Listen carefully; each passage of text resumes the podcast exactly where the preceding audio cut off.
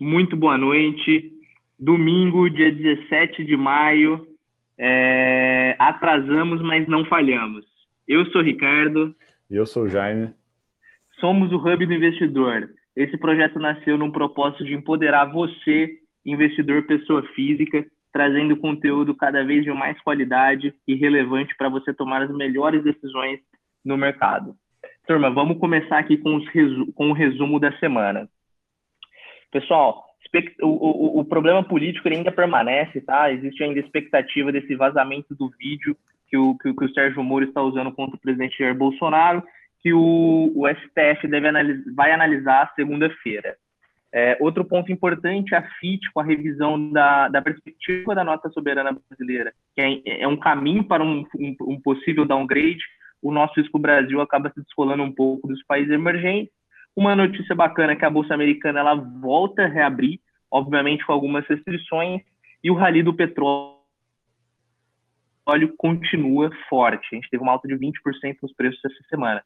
Mas aqui uma das coisas que mais chamou atenção foi o discurso do presidente do Fed, Powell, que foi bastante desanimador e o mercado interpretou ele de uma forma ruim, né? Ele esperava uma sinalização com a taxa de juros negativa dos Estados Unidos, o que não aconteceu. Ele foi bastante enfático que não é o momento para os Estados Unidos ter taxa de juros negativa.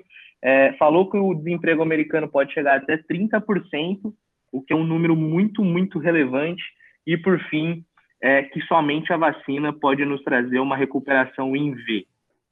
Legal, Ricardo. Continuando aqui, galera, com o nosso resumo do que se passou nessa semana 17 do ano, é, a relação comercial e política entre China e Estados Unidos está cada vez mais apertada. Então, o Trump voltou a criticar como a China está tratando o coronavírus, responsabilizando eles por, algum, por, por, alguns acontecimentos, e a China já também deu algumas declarações polemizando ainda mais o assunto.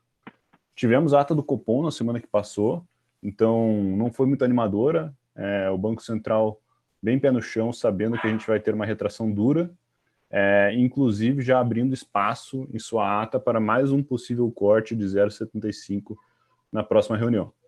É, tivemos uma onda de notícias falando de uma possível segunda onda de Covid-19 é, mundo afora, especialmente Ásia. Então, a Ásia já voltou a ter alguns casos em Wuhan, onde começou tudo isso, e a Europa anunciou várias flexibilizações, porém alguns números subiram, inclusive na Alemanha. A Alemanha flexibilizou o lockdown, sim, inclusive já reabriu com o campeonato alemão, então é o primeiro campeonato de relevância de futebol a, a voltar à rotina.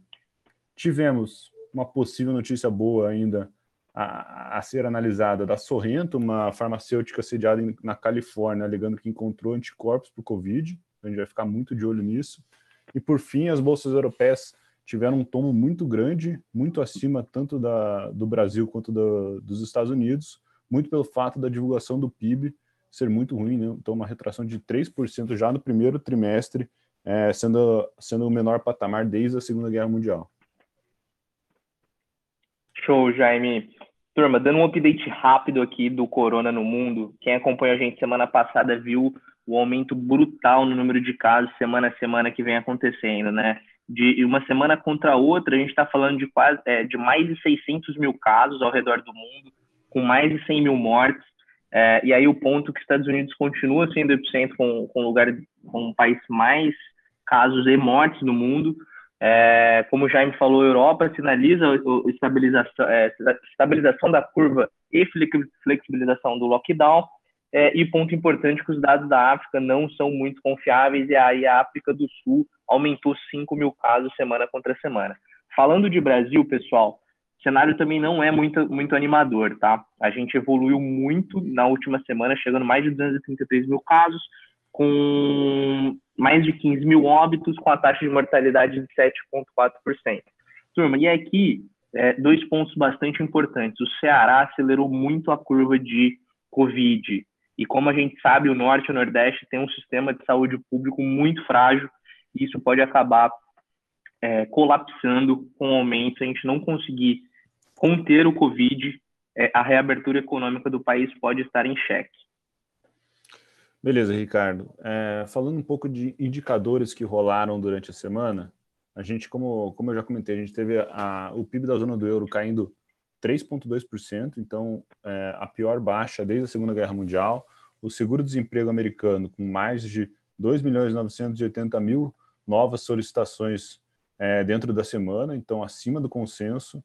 E o IPCA, depois de muito muito tempo, tendo uma leitura mensal de deflação. Então, os preços no Brasil ficaram menores do que, é, do que os patamares de março. É, posições de estrangeiro da nossa bolsa. Então, a gente vê uma queda do fluxo de estrangeiro, então o estrangeiro tirando capital da bolsa brasileira na última semana. É, posições em dólar, o investidor estrangeiro bastante comprado no dólar, ainda acreditando que esse dólar vai romper os seis reais. E por fim, nos contratos futuros, é, a gente tem os estrangeiros sim uma posição mais comprada também, porém reduzindo o tamanho da posição é, do começo do mês para agora. Pessoal, e aí o destaque da semana, a maior empresa do Brasil é, divulgou seus resultados, e aqui quando tem que criticar, a gente critica, mas quando tem que elogiar, a gente tem que elogiar. Pessoal, assim, um trabalho espetacular que Roberto Castelo Branco vem fazendo na Petrobras. É, é, é impressionante operacionalmente como a Petrobras vem evoluindo. Então, como comparação ali, receita líquida crescendo bastante, margem EBITDA crescendo muito, e aí detalhe que no T1 de 2019 o Brent estava 63 entregando 38,8% de margem EBITDA, e agora esse trimestre com o Brent a 50, entregando quase 50% de margem EBITDA. Ricardo, então Petrobras assim, tem que sair correndo e comprar? Turmas, tem que entender que Petrobras tem uma correlação com o petróleo, com a cotação do petróleo altíssima. A gente trouxe para vocês aqui uma análise do BTG muito interessante, que eles fazem uma matriz é, entre dólar e o preço do Brent. É, o BTG está assumindo um Brent a 42 dólares, o que a gente vem vendo com a evolução dos estoques, com o corte que está acontecendo na produção, como um cenário base bom. Não é tão otimista, é possível que esse cenário base aconteça, o que com a taxa de câmbio ali a cinco reais daria um EBITDA de 21 bilhões de dólares. Turma, fazendo um breakdown aqui dos, das principais é, BUs né, que, a, que, a Petro, que a Petrobras tem, é exploração e produção, o refino, gás e energia. Exploração e produção foi um pouco mais duro, com EBITDA de 15% versus o ano anterior. É, o refino, um número muito bacana. É, gás e energia também com números bem bons é, mas voltando a reforçar que Petrobras tem uma correlação muito grande com o preço do Brent. Então, se o Brent não andar, a Petrobras não anda. Legal, Ricardo. Então, boas expectativas para a Petrobras. Todos sabem do risco de estar alocado em qualquer tipo de ação para esse momento, mas sim, Petrobras evoluindo muito operacionalmente é, com o passar dos anos. É, vamos dar uma olhada só na agenda semanal ela já é bem menos intensa quando a gente olha os balanços empresariais, então boa parte da, da turma já até divulgou seus balanços. É, o que, a gente destaca para agora é Marfrig e Magazine Luiza. Então são duas ações que a gente leva é, em posição comprada na nossa carteira. Marfrig logo amanhã já vai anunciar é, os seus balanços, expectativa boa, o setor de proteína vem vindo bem. O único detalhe é sim o impacto do câmbio, é, e a Magazine, como a gente sabe, é a queridinha da bolsa, então a gente espera sim que venha com mais um resultado forte. É, atenção aos PMIs, então vai ter leitura de PMI industrial na Europa e nos Estados Unidos. É, agenda internacional, acho que o principal destaque, como sempre, pedido de seguro-desemprego americano. E por fim, no mercado doméstico, a gente tem a tradicional leitura da Focus amanhã é, e a leitura da balança comercial amanhã também é bastante relevante para a gente entender onde que a gente está gastando mais, se a gente está conseguindo absorver tudo, toda essa alta do câmbio na exportação versus importação. Jaime, deixa eu complementar um segundo sobre o balanço. Acho que tem dois pontos que são bastante interessantes de falar, que olhando o Marfrig, o câmbio pode favorecer muito, mas também pode atrapalhar. A gente viu no balanço de JBS que, Sim. ao mesmo tempo que o câmbio favoreceu, o crescimento do EBIT da receita líquida, a, líquida, a, a dívida dolarizada acabou pesando muito no balanço de JBS. A gente não tem essa expectativa para a Marfrig, mas amanhã a gente vê. E por fim, o que a gente tem que observar muito com o Magazine Luiza é o tamanho do crescimento no e-commerce, que é o principal ponto desse papel que baliza todo o varejo nacional. Perfeito. É, turma, análise gráfica. É, a gente teve uma semana 17 ruim, então a gente vinha de uma 16 que a gente tinha comemorado ficar acima dos 80 mil pontos, porém na semana 17 a gente corrigiu o Ibovespa em 3%, fechando em 77 mil pontos. É, aí no, no, gráfico eu resolvi traçar um retângulo que significa congestão, né, que está encaixotado é, nos últimos 10 pregões, ou seja, nas últimas duas semanas. O índice vai de 77 a 82, ele não passa desses patamares, o que indica então bastante indefinição. É, a gente entende que os próximos pontos de testes relevantes é justamente esse 82,200, 82,500 que a gente não consegue passar, que é parte da queda que vem desde lá de trás, e a gente entende também que os 75 mil pontos é sim um suporte que, caso perdido, a gente pode corrigir é, bem mais o nosso índice. Então, muito atenção a esses níveis, a gente mantém a cautela, entende que é um momento é, de congestão e de definição do mercado para que rumo a gente vai tomar. Por fim, é, a gente agora vai bater um papo rápido do que se passou e qual que é a nossa visão como hub do investidor, como com a nossa carteira recomendada, com o nosso grupo do que a gente pretende fazer, tá? Então, a semana 17, como, como a gente já adiantou, ela foi turbulenta, a turbulência continua, a gente tem uma crise política e econômica, a gente tem uma crise de saúde no nosso país.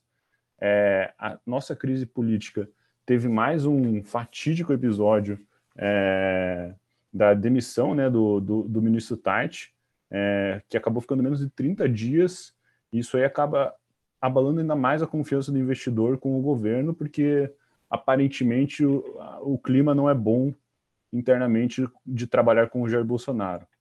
Sem, é... sem, dúvida, Jaime. Assim, acho que um ponto importante, o Bolsonaro volta a sair na capa de jornais relevantes na, na internacionais, como o Washington Post, é, e, e, a gente acredita que deve aumentar a pressão da comunidade inter, internacional é, com o presidente do Brasil, dado que a nossa curva vem acelerando e o número de mortes também, tá? Então, isso pode... É, o principal ponto aqui é o quão rápido e quão habilidoso o Brasil será em equilibrar esse prato, né? Entre uma crise sem precedentes de saúde e, ao mesmo tempo, a gente conseguir manter a economia minimamente funcionando. Exato. É, a gente, como hub investidor, a gente resolveu tomar algumas posições que a gente não, não, não mexia fazia um tempo, né? É, quando, a, quando a gente viu a correção na quinta-feira até os 75 mil pontos, a gente gastou 15% do nosso caixa, que equivalia também a 15% do patrimônio líquido da nossa carteira em B3. Então, era uma posição que a gente já vinha comentando no grupo fazer um tempo, uma empresa que a gente acredita é, muito no business case, né, querendo ou não, é a única do setor e vem passando por um aumento de volume exponencial, bate recorde é, após recorde na, nas leituras mensais de volume da bolsa. Então, a gente foi lá e alocou 15% do pace e demos, demos, demos uma boa entrada, digamos assim. Né? O papel já cresceu 5% na semana, porque entregou também um balanço muito bacana na quinta-feira. Perfeito, assim, B3 era uma empresa que a gente vinha comentando há tempo com, com o grupo, né, foi impressionante ali, quando a gente conseguiu uma entrada bacana, é, acabou dando certo, B3 reportou um resultado espetacular, né, 86% de margem EBITDA, crescimento de todos os indicadores, aí aqui ficam só três pontos de atenção, é, o primeiro que ele, a gente teve muito mais negociações, dado que a gente teve um momento de grande volatilidade, mas, por outro lado, também os IPOs que estavam programados não aconteceram, que no, no, no, no, médio prazo isso deve acontecer e compensar essa perda de receita. E, por fim, existe um ruído né, de um novo concorrente, de uma bolsa entrando no mercado brasileiro. Com essa loucura do Covid, com certeza vai ser postergado esse negócio, mas é um ponto da gente acompanhar, porque com certeza, se entra um novo player, esse papel pode sofrer. Perfeito. Bom, galera, é, semana 18, que se inicia amanhã, justamente dia 18 de maio. É, a nossa estratégia nada muda por enquanto. Então, a gente continua com o botão da cautela pressionado, a gente continua com parte da carteira é, long, estamos comprado em seis papéis, parte da carteira vendida, mais como um hedge, então a gente tem parte da carteira vendida em bolsa brasileira para mitigar os riscos aí, que a gente sabe que o risco Brasil é sempre grande, e a gente ainda tem uma posição relevante sim de caixa para abrir novas oportunidades caso a gente encontre. O que, que a gente vê para essa semana aí que é, que, é, que é, que é bem relevante? Para começar, segunda-feira a gente já comentou, o Celso de Mello falou que vai é, entender qual é a do vídeo do, da reunião ministerial do Sérgio Moro e vai tomar a decisão se ele vai tornar público ou não. Ainda por cima, a Folha deu uma apimentada aí na, é, na, na, novela, trazendo ainda mais um caso é, de um suplente do Flávio Bolsonaro, do Flávio Bolsonaro nesse inquérito junto da época do Queiroz. É, tem, tem, ainda a discussão do veto do reajuste é, salarial aí nesse período de, de, de plano de guerra para o Covid, que o Paulo Guedes pediu esse veto e o Bolsonaro ainda não conseguiu é, manejar isso com o Congresso. E, por fim, a gente tem mais falas de Jerome Powell, presidente do Fed, é, sobre o futuro da economia americana, e as últimas falas foram bem pessimistas. Ô Jaime, acho que só complementando o ponto ali do, do, do veto aos servidores, turma, que acho que é importante a gente também ter em mente, é que aqui é um teste para o nosso presidente em relação ao quão ele vai mudar a estratégia política da governabilidade, né? A gente via no começo do governo um, um, um, um governo que queria negociar, que conseguia articular na casa, né, no Congresso, no Senado, e isso foi se perdendo. É, mas a gente está numa crise tão grande e o Bolsonaro vem, vem é, tentando buscar é, apoio no Congresso. Então, se ele conseguir costurar esse acordo junto com Guedes, junto com o Congresso, é uma sinalização bem positiva que a gente pode criar um ambiente mais favorável para aprovação de futuras reformas. Exato. Inclusive, o Bolsonaro falou na sexta-feira que ele e o Maia voltaram a namorar, né? Ou seja, ele começou a, a voltar a ter um diálogo com o presidente da Câmara, que, querendo ou não, por mais que seja criticado dos dois lados, é positivo presidente da Câmara e presidente da República se falarem. Sem é... dúvida. Então, por fim, mantemos a estratégia, mantemos as posições em carteira, é, sem pânico, sem desespero, é, a gente vai observar demais esses níveis de 77 mil pontos a 82 mil pontos. Acho que ali é, a gente pode tomar grandes decisões, é, mas a cautela é o que prevalece ainda no, no nosso negócio. Por fim, a gente traz um último gráfico para ainda puxar um pouco mais essa discussão de até onde vai essa crise. É, a gente trouxe aqui, então, o Ibovespa desde 2007, 2006, até agora, 2020, a leitura mensal. Então, cada candle aí representa um mês a gente vê que a crise, comparando a crise de 2000, 2008 com a crise de 2020. Em 2008, a gente teve cinco meses de quedas ininterruptas, com uma recuperação de mesmo patamar em um ano e três meses, então foi relativamente em V, é, mas um V bem mais alongado, digamos assim.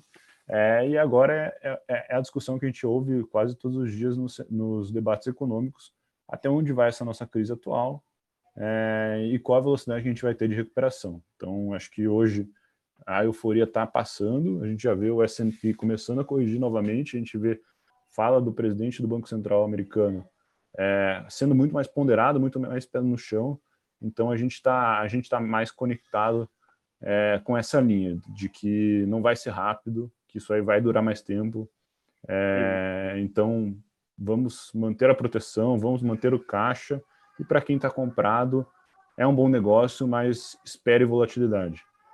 Exato, Jaime. Acho que complementando só, tem dois pontos que são importantes a gente ter em mente também, que 2008, apesar de ter sido uma crise absurda, foi uma crise muito diferente do que a gente vive hoje. 2008 foi uma crise financeira. Existia um, um medo do sistema financeiro americano implodir o que, com a atuação rápida do Fed americano, não aconteceu.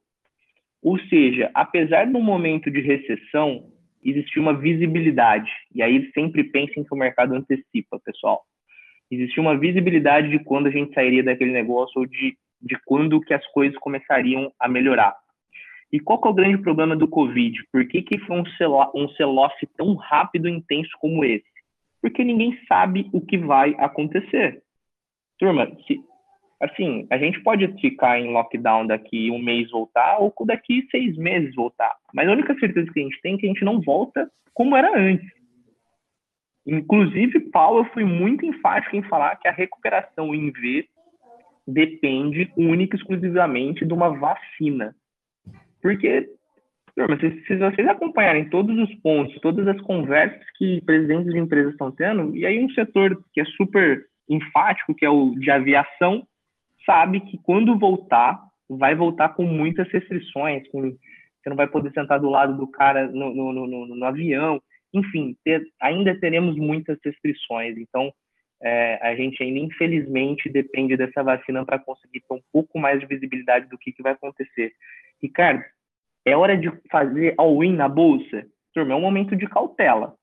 Tem que pegar empresas boas, tem que pesquisar a empresa, tem que ter liquidez. É, é um momento de incerteza. A gente pode ser que daqui três meses melhore, mas pode ser que daqui três meses a gente tenha uma segunda onda. Então, é, uma, é, é, um, é muita incerteza e o mercado não gosta disso. Por isso que o Hub tá, tem apenas empresas sólidas, existe uma posição short como proteção e também temos caixa para aproveitar possíveis oportunidades. Acho que é isso, né, Jaime? Perfeito, cara, é isso. É, então fazemos aí o fechamento da nossa semana 17. Vamos começar a semana 18. Agradecemos a atenção de vocês, curtam todos os nossos canais, redes sociais. Muitíssimo obrigado e boa noite, boa semana para todo mundo.